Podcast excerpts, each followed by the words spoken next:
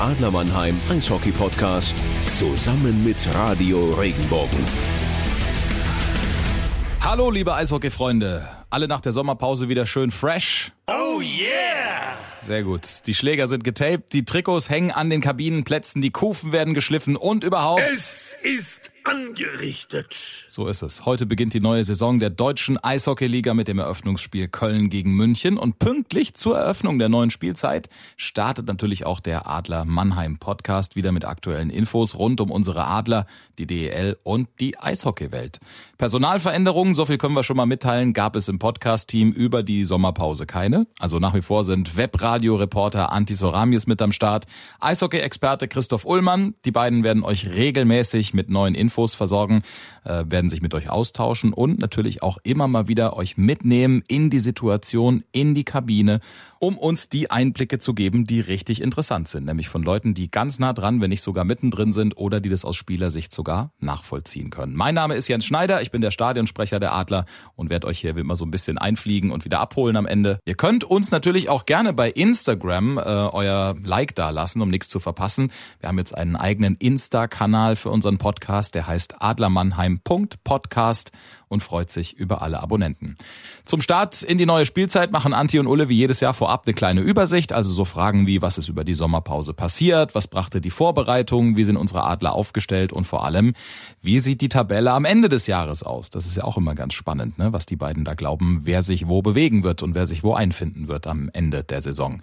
Mit diesen Fragen geht's in die erste Folge der Saison 2022-23. Schön, dass ihr dabei seid. Die Kölner Haie empfangen Red Bull München Anti. Es sind noch etwas mehr als 24 Stunden, bis die Zamboni das Eis frisch abfahren kann, zurück in die Garage parken darf, muss und die Fans losgelassen werden, die Spieler losgelassen werden und die Mannschaften endlich wieder auf Punktejagd gehen dürfen? Oder soll ich besser sagen auf Eisbärenjagd? Ja, es geht um beides, oder? Also die unten, ich kenne ein paar Mannschaften, die nicht unbedingt auf Eisbärenjagd sind, sondern die sind eher äh, auf Punktejagd. Die wollen nämlich nicht absteigen diese Saison. Aber Fakt ist eins, ähm, es wird ein enger Kampf weit oben. Wir werden uns das genau noch angucken. Du hast wahrscheinlich andere Teams auf dem Zettel ganz oben, aber mh, hm, ich glaube, wenn man die Tabelle so einteilt, wird man sehen, dass wir auch relativ äh, eng beieinander sein werden. Das prophezei ich mal. Das wird eine wahnsinnig spannende Saison. Wir haben uns jetzt kurz bevor wir auf Record, auf Start gedrückt haben, nochmal kurz unterhalten. Alle Teams, Anti, da bin ich mir sicher, haben ihre Hausaufgaben gemacht und die Messer gewetzt und kommunizieren intern und natürlich auch nach außen. Sie wollen in die Playoffs, sie wollen in die erste Playoff-Runde. Aber Anti, ich glaube, dass sie auch ganz, ganz viel mindestens ein Auge oder sogar ein halbes, vielleicht nur ein halbes Auge Richtung der Abstiegsplätze haben. 100 Prozent. Es geht nämlich wirklich auch darum, wieder das zu vermeiden, was Krefeld passiert ist äh, in der letzten Saison. Äh, irgendwie werde ich Krefeld vermissen, weil die haben uns dann doch immer wieder viel Gesprächsstoff gegeben. So klar ist der Absteiger für mich diese Saison nicht unbedingt. Wir werden uns das genauer angucken. Aber lass uns mal den Blick auf die Adler ganz kurz richten. Da geht's nämlich direkt nachdem dann Köln gegen München gespielt hat. Die Kölner werden wir auch gleich einschätzen. Also es wird eine spannende äh, kleine Talkrunde zwischen uns beiden. Eine halbe Stunde haben wir vor. Im Übrigen, bevor wir es vergessen, ähm, wir sind ja auch auf Instagram, richtig? Richtig. wer, wer ist heutzutage nicht auf Instagram? Aber wir haben eine, wir haben eine neue Seite. Da bist äh, du richtig kreativ geworden ähm, dass wir euch da alle wirklich äh, abholen können und natürlich auch mit deinem schönen Gesicht äh, ständig vor allem, ja, vor in, allem, ja. in den Feeds. Und während du die Instagram-Seite jetzt raussuchst, du hast es angesprochen, die Adler starten am Freitag gegen die Schwenninger Wild Wings. Und Anti, eine persönliche Frage habe ich da vorab mal. Das Derby gegen die Schwenninger Wild Wings. Verliert das jetzt etwas an Brisanz aus Adlersicht, weil die Löwen Frankfurt zurück in der Liga sind? Oder ist das immer noch dieses ganz, ganz große Derby gegen die Wild Wings? Ich habe gestern mit jemandem drüber gesprochen und ich bin der Meinung, Schwenningen, yes, auf jeden Fall. Aber Frankfurt ist nochmal ein Gänsehautfaktor mehr aus Adlersicht. Definitiv. Die Frankfurt-Spiele, Christoph, du erinnerst dich doch auch damals an die Meistersaison 06, 07. Damals ist lange her, ich weiß. Äh, damals hast du noch Schlittschuhe geschnürt für die Adler Mannheim. Und das war das erste Saisonspiel damals mit einer ganz neuen Mannschaft. gegen Frankfurt Anfang September damals noch in der ersten September ähm, am ersten September Wochenende Ligastart gegen Frankfurt Hütte ausverkauft 13.600 Zuschauer in der SAP Arena. Die Adler gewinnen 3 zu 0. Die Stimmung war schon fast wie im Finale. Also das werde ich nie vergessen. Das war vielleicht so mein, einer meiner Höhepunkte überhaupt, weil du stellst dir ja vor, normalerweise sind die Leute noch im Urlaubsmodus. Naja, gehe noch nicht so in die Arena, ich gehe vielleicht erst nächste, übernächste Woche dann oder wenn es kühler wird. Und da waren 13.600 Zuschauer. Ein Wahnsinnsspiel, Sieg für die Adler 3-0 und das hat irgendwie mir gezeigt, selbst im September, Derby ist Derby und da sind alle mit dabei. Und bei warmen Temperaturen denke ich auch ganz gerne an die Playoff-Serie zurück äh, gegen die Frankfurt, die, die Löwen Frankfurt ähm, in, in der Halbfinalserie. Wir haben mit den Adlern äh, letzte Friedrichspark-Saison haben dann das Finale gegen die Eisbären verloren, aber in der Halbfinalserie 2-0 gegen die Löwen geführt. Dann gleichen die Löwen aus zum 2-2 und wir gewinnen Spiel 5 in Frankfurt. Das war auch eine phänomenale Serie. Das hat unglaublich Spaß gemacht. Also ähm, ich glaube, man ist sich einig, wenn man uns sprechen hört, dass wir beide uns sehr darüber freuen, dass die Löwen Frankfurt zurück in der Liga sind. Und deine Antwort, äh, meine Antwort auf deine Frage so rum, äh, ist natürlich, ich glaube natürlich, dass es ein bisschen abflacht mit Schwenningen, aber Schwenningen ist natürlich trotzdem ein großer Rivale, ein Baden-Württemberg-Derby gegen Schwenningen. Von daher, will ich es überhaupt nicht kleinreden, nur die Frankfurter stehen da schon drüber. Da gibt's dann schon wirklich nochmal so einen extra Push für alle Beteiligten. Sogar der Eismeister Alfred ist da noch ein bisschen gepusht, wenn es dann gegen, gegen äh, Frankfurt geht, dann wirds Eis besonders gut gemacht. Ja, also ähm, gegen Schwenning, lass uns mal zunächst mal die Adler anschauen, Christoph. Ähm, so richtig viel ist nicht passiert über den Sommer, was Verpflichtungen angeht.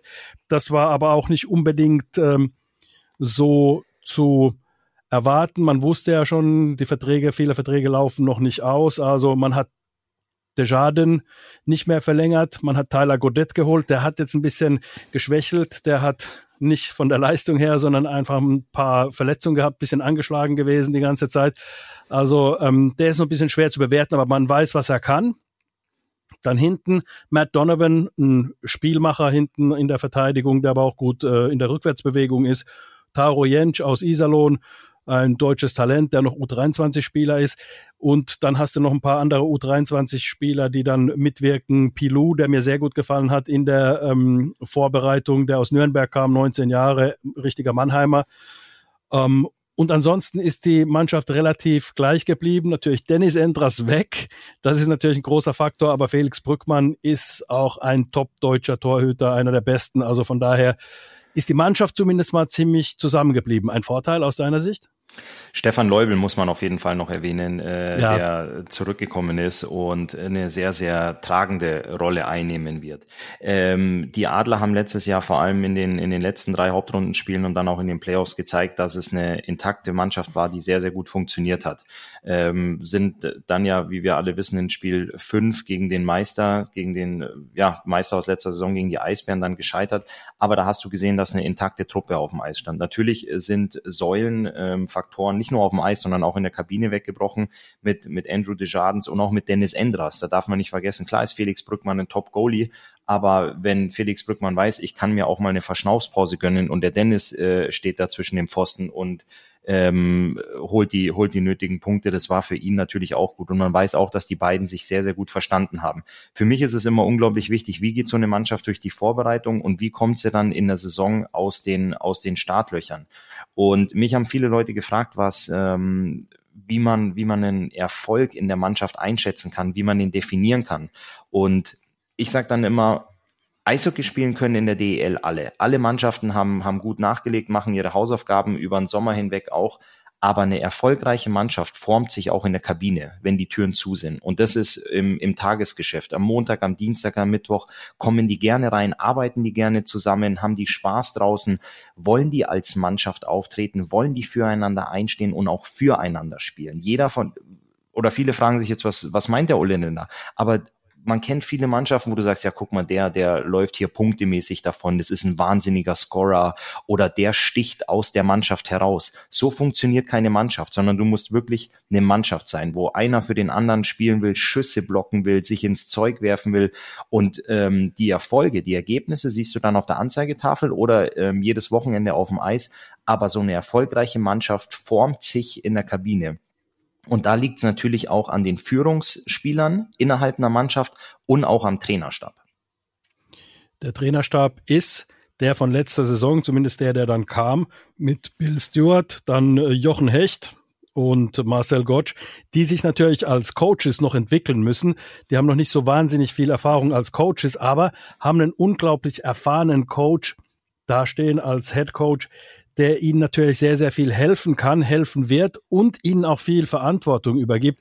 Und das ist natürlich, glaube ich, der Faktor, dass du die, deine Co-Trainer auch wachsen lässt neben dir. Und das macht Bill Stewart, finde ich, sehr, sehr gut. Der hat die, der hat die Aufgaben verteilt. Die Jungs übernehmen ihre Aufgaben und ähm, haben eine sehr, sehr gute Ansprache, weil es noch gar nicht so lange her ist, dass sie Spieler waren und in Mannheim gespielt haben. Also das sind alles so Faktoren, die ich glaube, wenn die richtig klicken, wenn die richtig passen, diese Puzzlestücke, dann kann es äh, richtig gut funktionieren. Da gebe ich dir recht. Ähm, Bill Stewart ist der absolute, absolute Chef im Ring, was das Trainerbüro angeht. Der macht die taktischen Vorgaben, der macht die Aufstellung und Marcel Gottsch und Jochen Hecht sind für die Kommunikation mit den Spielern wichtig. Und äh, man, man weiß heutzutage, wie wichtig und wie groß geschrieben Kommunikation ist. Das heißt nicht einfach, das ist deine Rolle und mach, friss oder stirb, sondern du musst mit den Spielern reden. Du musst die natürlich, du musst die loben, du musst aber auch Sachen ansprechen. Und dafür sind Marcel Gottsch und Jochen Hecht zuständig. Und du hast es gesagt, sie kommen noch äh, oder ihr, ihr Kabinenalltag selbst ist noch nicht so lange her. Sie sprechen die Sprache der Jungs und sie sind dann wirklich ähm, in der Rolle, dass sie mit den Jungs das Gespräch suchen, dass sie viel im Austausch mit den Spielern sind und Bill Stewart ist der Mann, der vorne dran steht mit dem äh, ja mit dem Taktstab in der Hand und da halt dann eben auch die Richtung vorgibt.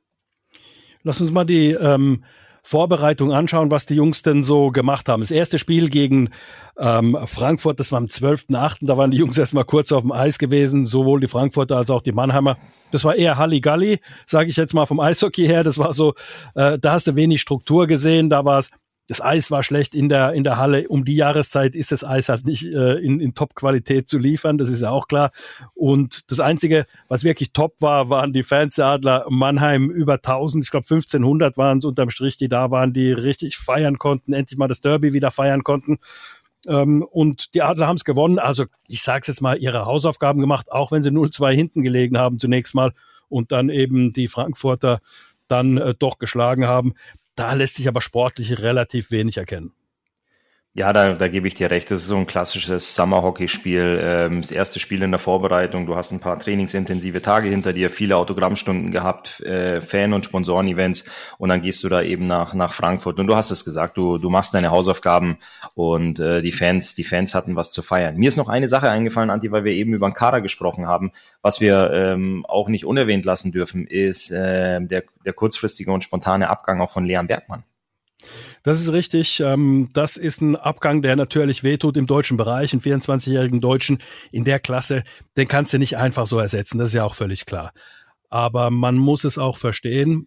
Es sind private Gründe, es, äh, die liegen in der Familie und äh, ich weiß gar nicht, was da ganz genau kommuniziert wird oder worden ist, aber ähm, das sind die Fakten und äh, das muss jeder verstehen. Erkrankung in der Familie. Man möchte bei diesem Familienmitglied äh, äh, in der Nähe sein, einfach unterstützend dabei sein.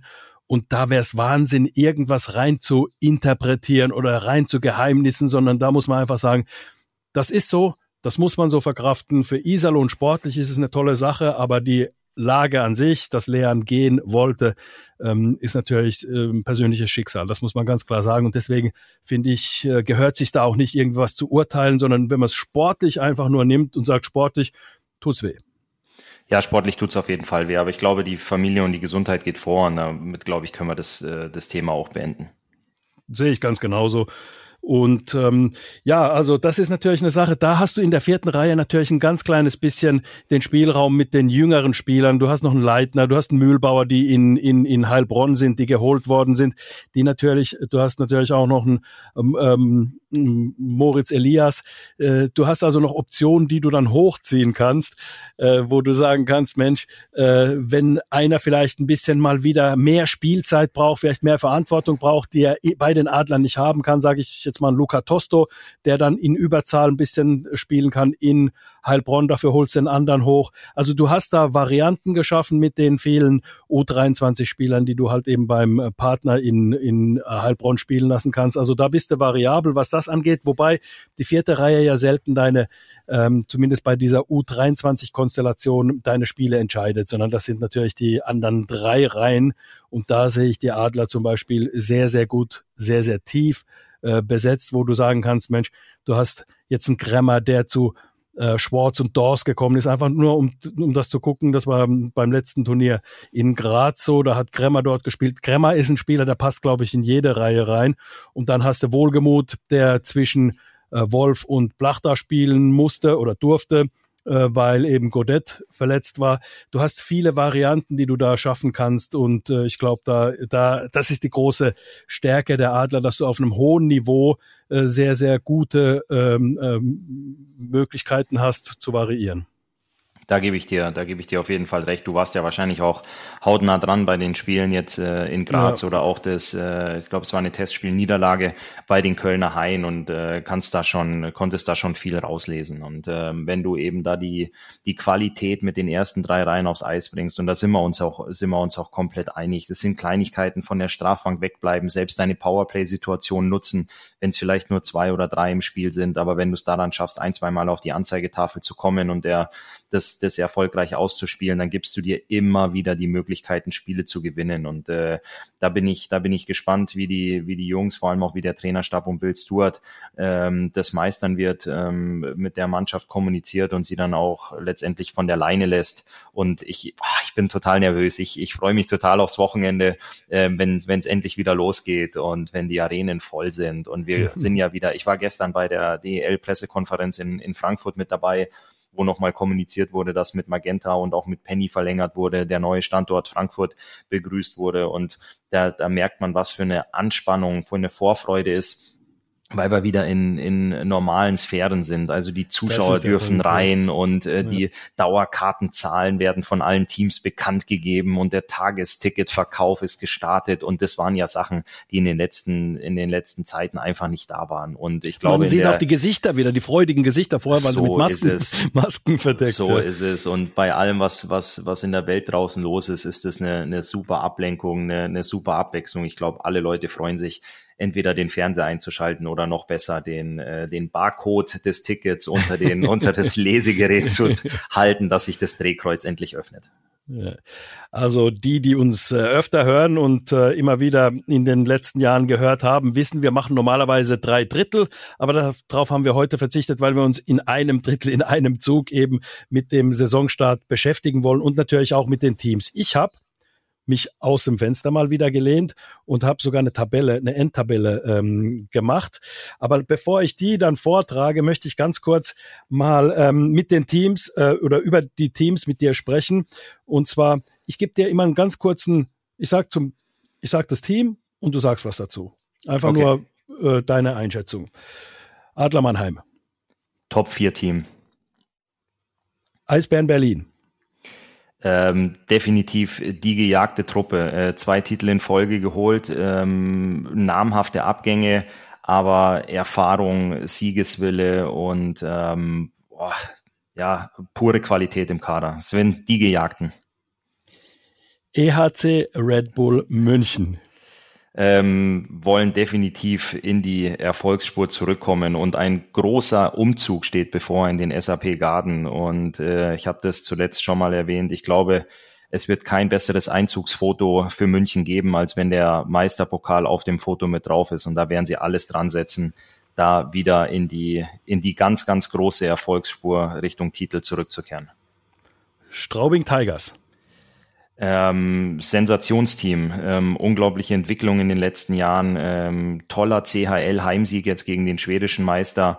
Und wenn sie den Schwung mitnehmen können, sind die definitiv ein, ähm, ja, ein ganz klarer Favorit für mich unter, unter den Top 6. Grizzlies Wolfsburg für mich die hungrigste Mannschaft. Ich weiß gar nicht, wie lang man so hungrig sein kann und immer wieder oben angreift, teilweise eine Hand schon am Pokal hat und dann ähm, doch mit der mit der Silbermedaille irgendwie vom vom Eis gehen musste. Aber äh, dieser Hunger hält seit Jahren an und die die Qualität, auch die Spielfreude dort ist, ist, ist sehr sehr groß, sehr schön. Jetzt mit Sebastian Furchner jemand im Management dazu gewonnen, der viel Siegeswille und ähm, Einstellung und Supermentalität mitbringt. Für mich auch ein Team definitiv unter den unter den Top 6. Äh, das sei noch gesagt. Wir haben das nicht abgesprochen vorher. Also Christoph hat sich hier nicht vorbereitet, sondern das sind, dass ich feuer einfach mal die Namen raus und dann äh, sagt Christoph was dazu. Kölner Haie. Die Kölner Haie ähm, haben es selber formuliert, sie wollen wieder als, äh, als ernster, ähm, ich will nicht sagen als ernster Gegner, aber als äh, ja, hungriger, hungriger Gegner wahrgenommen werden. Sie hatten schwierige Zeiten und ähm, wollen da wieder in die in die Erfolgsspur in die Erfolgsspur zurückkommen. Und ich glaube ganz Eishockey Deutschland und die Liga braucht die Kölner Haie auch und sie brauchen die Kölner Haie im oberen Tabellendrittel. Vor allem äh, im Jubiläumsjahr 50 Jahre Kölner Haie. 72 geboren sehr guter Jahrgang sag ich mal und wer, wer schon ein bisschen länger Eishockey guckt, weiß, äh, beim letzten 50-jährigen Jubiläum eines äh, DEL-Clubs sind die am Ende ganz, ganz überraschend Meister geworden. Das war der ERC Ingolstadt. Auch eine katastrophale, strauchelnde Saison über die Pre-Playoffs noch reingerutscht und äh, dann am Ende in Spiel 7, es war die erste Best-of-Seven-Serie in der DEL-Geschichte, die Kölner Haie in Köln geschlagen. Ähm, das war damals auch ein 50-jähriges Jubiläum. Also ja, so ich bin gespannt, was, war, da, was da passiert. 2014, ja, das war der Hammer. Apropos, ERC Ingolstadt. Ähm, Wechsel auf der Managerposition, äh, gut verstärkt äh, zwischen dem Pfosten auf der Torhüterposition und auch eine Mannschaft, ähm, die unbedingt oben mitspielen will, die für mich in der Einschätzung ähm, versuchen wird, den Anschluss an die Spitzengruppe, den Anschluss an diese Top 6 nicht zu groß werden zu lassen. Fishtown Penguins eine Mannschaft, die unglaublich viel Freude macht, wenn man ihnen beim Spielen zuschaut, waren in der Vergangenheit sehr vom äh, Karawanken-Express abhängig, von ihrer einen sehr, sehr starken, dominanten Sturmreihe. Für mich auch wieder ein Anwärter äh, für die erste Playoff-Runde, sprich unter die Top Ten. Düsseldorfer EG die DEG macht sehr, sehr gute Arbeit mit jungen Spielern. Man hat zuletzt wieder gelesen, dass sie ähm, Nachwuchsspieler mit einbinden. Die Führungsspieler um Alexander Barta, Philipp Gogula ähm, sind in die Jahre gekommen, bringen aber trotzdem noch sehr, sehr gute Qualität mit. Wie ein guter Rotwein, würde der Anti jetzt sagen. ähm, man hat auch mit, äh, mit Novak einen sehr, sehr guten Spieler nach Berlin abgegeben. Pankowski ist aus dem Tor Richtung äh, zum, zum Ligakonkurrenten, zum Erzrivalen nach Köln gegangen. Deswegen, es könnte für die DEG eine schwierige, eine harte Saison werden. Augsburger Panther. Augsburger Panther mit unserem gemeinsamen Freund Dennis Endras zwischen dem Pfosten.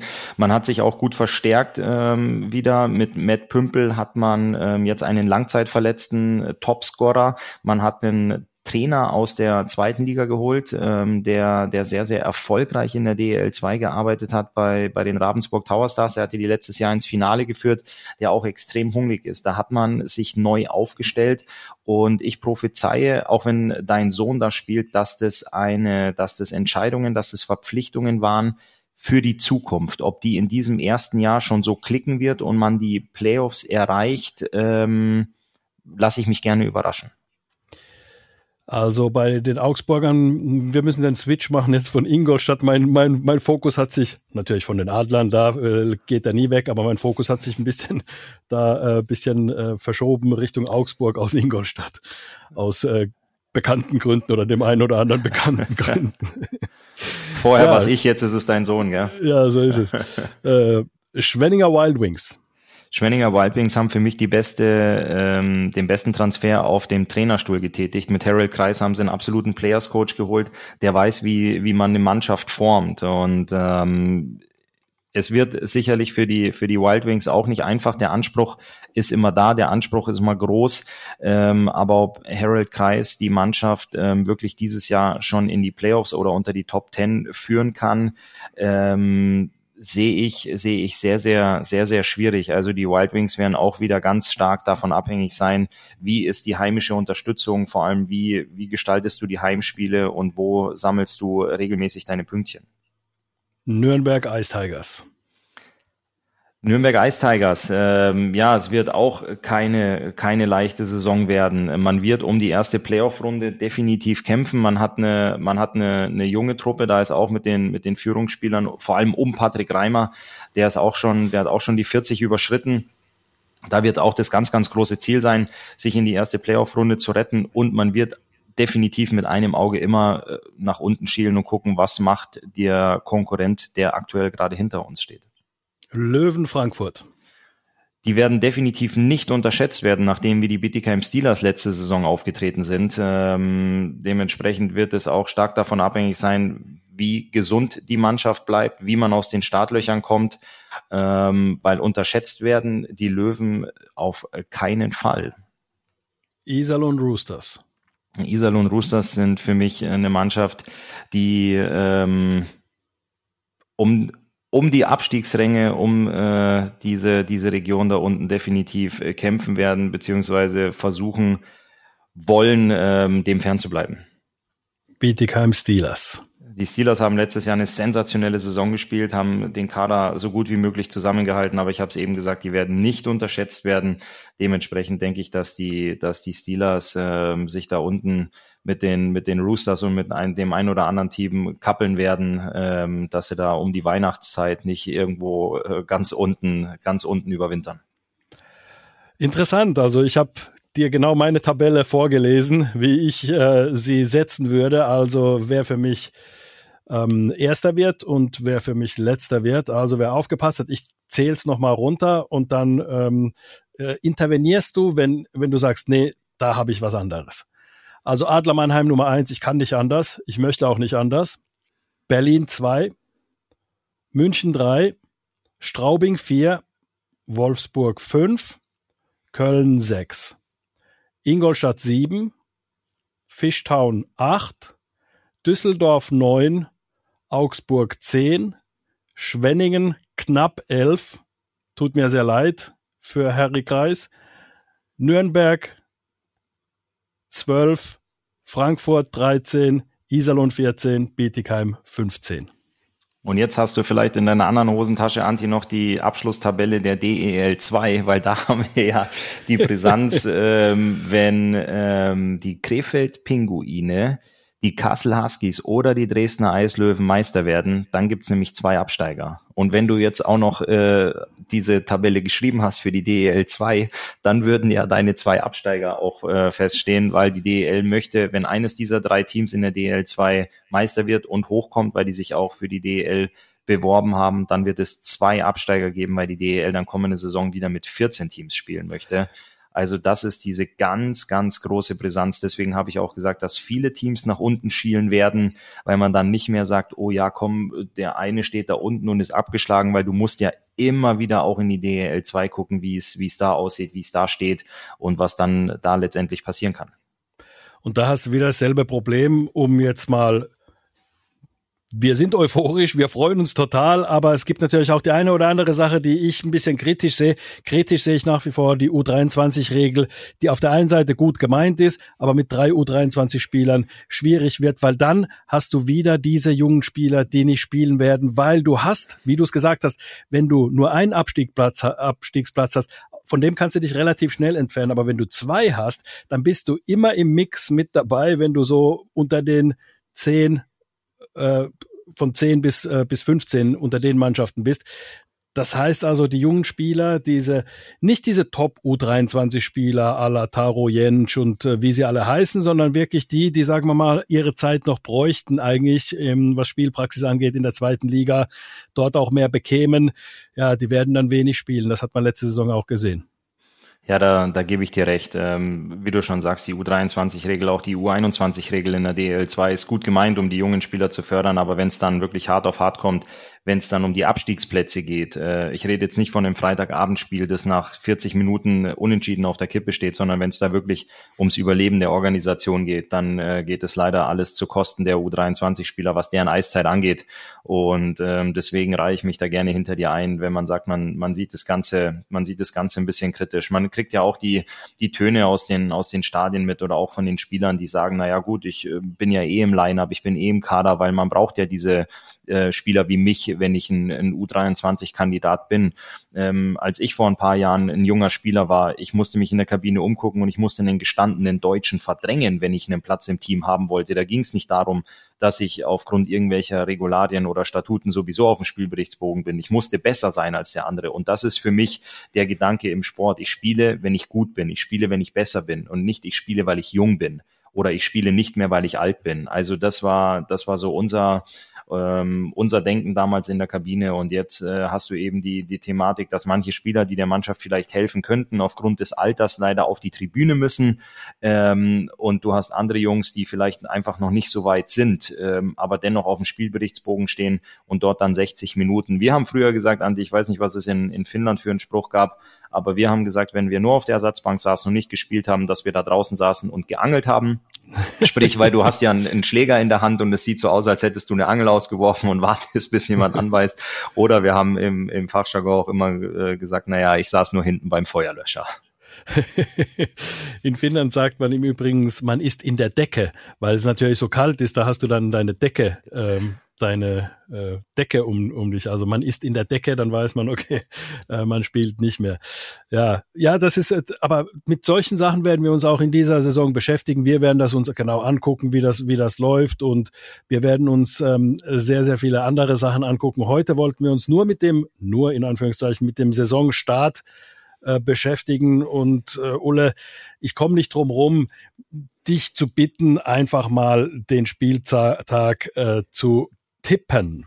Und zwar, ich lege los, das erste Spiel ist ja am 15.09. Wir zeichnen heute am Mittwoch auf, Mittwochvormittag und für uns übermorgen Köln zu Hause gegen Red Bull München. Ähm, da werden die Kölner Haie für mich gut aus den Startlöchern kommen, aber ich ähm, tippe, dass es einen äh, knappen, einen knappen, vielleicht mit einem Tor, ein Empty Netter am Ende noch oder ein Overtime-Sieg für Red Bull München geben wird. Dann am Freitag Düsseldorf-Ingolstadt. Da wird es einen Auswärtserfolg des ERC Ingolstadt geben. Ähm, starkes Heimdebüt der DEG, aber ich habe es eben gesagt, man, man ist da mit einem mit einem jungen Kader unterwegs und ähm, Ingolstadt sehe ich da eine Nase vorne. Du möchtest Zahlen haben, du möchtest ein Ergebnis haben, dann nee, ich. Nee, das ist schon gut, das ist schon gut. Okay. Aber du kannst, kannst auch Zahlen raus. Nee, komm, hau, hau, hau raus, hau raus. okay, dann gehe ich da auf ein 4-1 für den ERC Ingolstadt. Mannheim-Schwenningen. Mannheim-Schwenningen, das wird ein, das wird ein Feuerwerk äh, geben in der SAP Arena. Ähm, ich glaube, dass die Adler extrem motiviert sind. Bill Stewart hat noch mal ein paar Tage freigegeben, dass die Jungs durchschnaufen können, zu Kräften kommen können. Ähm, und da sage ich, dass es, dass es ein ähm, 6 zu 2 für die Adler geben wird. Wow. Straubing-Nürnberg die Straubing Tigers zu Hause, ähm, kurze Anfahrt für die Nürnberg Ice Tigers, aber die Straubing Tigers nehmen die CHL-Euphorie und auch den CHL-Speed mit in die Liga. Dementsprechend gibt's ein 4 zu 1 für die Straubing Tigers. Ja, die Straubing äh, haben ja tatsächlich, wie du es auch vorhin gesagt hast, äh, tatsächlich sich ein bisschen da was mitgenommen. Die haben ja zweimal gegen Krakau gewonnen, dann gegen Karlsbad zwar 1 zu 6 verloren, aber dann zu Hause 5 zu 2 gewonnen. Das ist schon ein absoluter Hammer, muss man sagen. Also ich glaube auch, dass sie dieses Feuer noch nicht austreten konnten oder dass das Feuer noch glimmt zumindest und das werden sie noch mal entfachen können. Sehe ich ähnlich. Äh, Wolfsburg gegen Frankfurt. Wolfsburg gegen Frankfurt. Wolfsburg dasselbe Szenario, äh, CHL-Speed in den, in den Kufen. Die Löwen Frankfurt allerdings jetzt das letzte Testspiel zu Hause gegen die Dresdner Eislöwen 0 zu 4 verloren. Da wird es nochmal einen kleinen Weckruf gegeben haben vom Coach. Wahrscheinlich eine sehr, sehr intensive Trainingswoche. Aber ähm, dennoch wird da kein Weg dran vorbeiführen, dass die Grizzlies das Spiel gewinnen 3 zu 0. Fishtown gegen Bietigheim. Da hast du ja, da schnupper ich jetzt noch mal ein bisschen an deiner Tabelle, die du schon für den Abschluss geschrieben hast. Die Fishtown Penguins während des Spiels entscheiden. Bietigheim wird gut mitspielen. Mal gucken, wie die, wie die Big Boys der Steelers, die letztes Jahr so treffsicher äh, unterwegs waren und so viel gescored haben, aus der Kabine kommen. Aber es wird einen deutlichen Erfolg der Fishtown Penguins geben. 5 zu 2. Iserlohn gegen Augsburg. Oh, das ist ein Spiel mit Brisanz, das ich auch äh, im, im Trikot der Augsburger Panther ähm, oft spielen durfte. Ich kann mich da mal erinnern, dass wir da äh, 6 zu 5 auswärts gewonnen haben am Seilersee. Ich glaube, dass es auch eine, eine verrückte Partie geben wird. Beide Mannschaften werden, werden angriffslustig unterwegs sein. Dennis Endras wird viel zu tun kriegen, viel fangen dürfen, ähm, genauso wie der Kollege Jennecke auf der anderen Seite weißt du was, das 6-5 hat mir damals gefallen als Auswärtssieg für die Panther. Ich habe damals doppelt getroffen. Ich, ich gehe ich geh 5 zu 6. 5 zu 6. Also Augsburg holt zwei Punkte, Iserlohn behält einen Punkt. Ja, also was ganz klar ist, in Iserlohn ist es immer laut. Die äh, Gästemannschaften haben es immer schwer. Ich weiß noch, da warst du doch auch mit dabei. Die Adler mal in Iserlohn, äh, ich glaube zweieinhalb Minuten vor Ende noch 4 zu 1 geführt in Iserlohn. Und in zweieinhalb Minuten gab es drei Tore. Da habe ich im Webradio schon einen Abgesang gemacht, habe gesagt, naja, komm, also die Nummer ist durch. Also die Punkte sind dabei und dann auf einmal macht's zack, zack, zack. Also es war, das sind kuriose Spiele. Spiele dort möglich. Das muss man wirklich sagen. Definitiv, das ist, äh, das ist ein tolles Eisstadion, das muss man schon sagen. Ähm, früher ist man als Spieler nicht ganz so gern hingekommen, mittlerweile sind aber die Katakomben unten super umgebaut. Du hast einen tollen Kabinentrakt, äh, das sah früher, das sah früher nicht ganz so gemütlich und bequem aus. Und wenn du dann da rauskommst, die Stimmung ist, ist phänomenal, wie viele Leute da schon beim Warm-up sind und wenn sie da, wenn sie da ihr, ihr Lied vom Seilersee spielen und äh, das ist eine, eine super Atmosphäre, es hat immer Spaß gemacht, in Iserlohn aufzulaufen. Wir werden oder ich werde auf alle Fälle in äh, Mannheim das Spiel ganz genau beobachten gegen die Wild Wings. Also da wird natürlich unser Fokus bei der nächsten Ausgabe Anfang der kommenden Woche dann liegen. Wo bist du? Anfang kommender Woche weiß ich noch nicht, wo ich bin, Anti. Eventuell bin ich am, am Freitag in der SAP Arena. Ähm, ich ich habe äh, hab da mal meine Fühler ausgestreckt, ob es noch einen Platz für mich äh, in der Arena gibt oder wie der Kartenverkauf bisher vorangeschritten ist.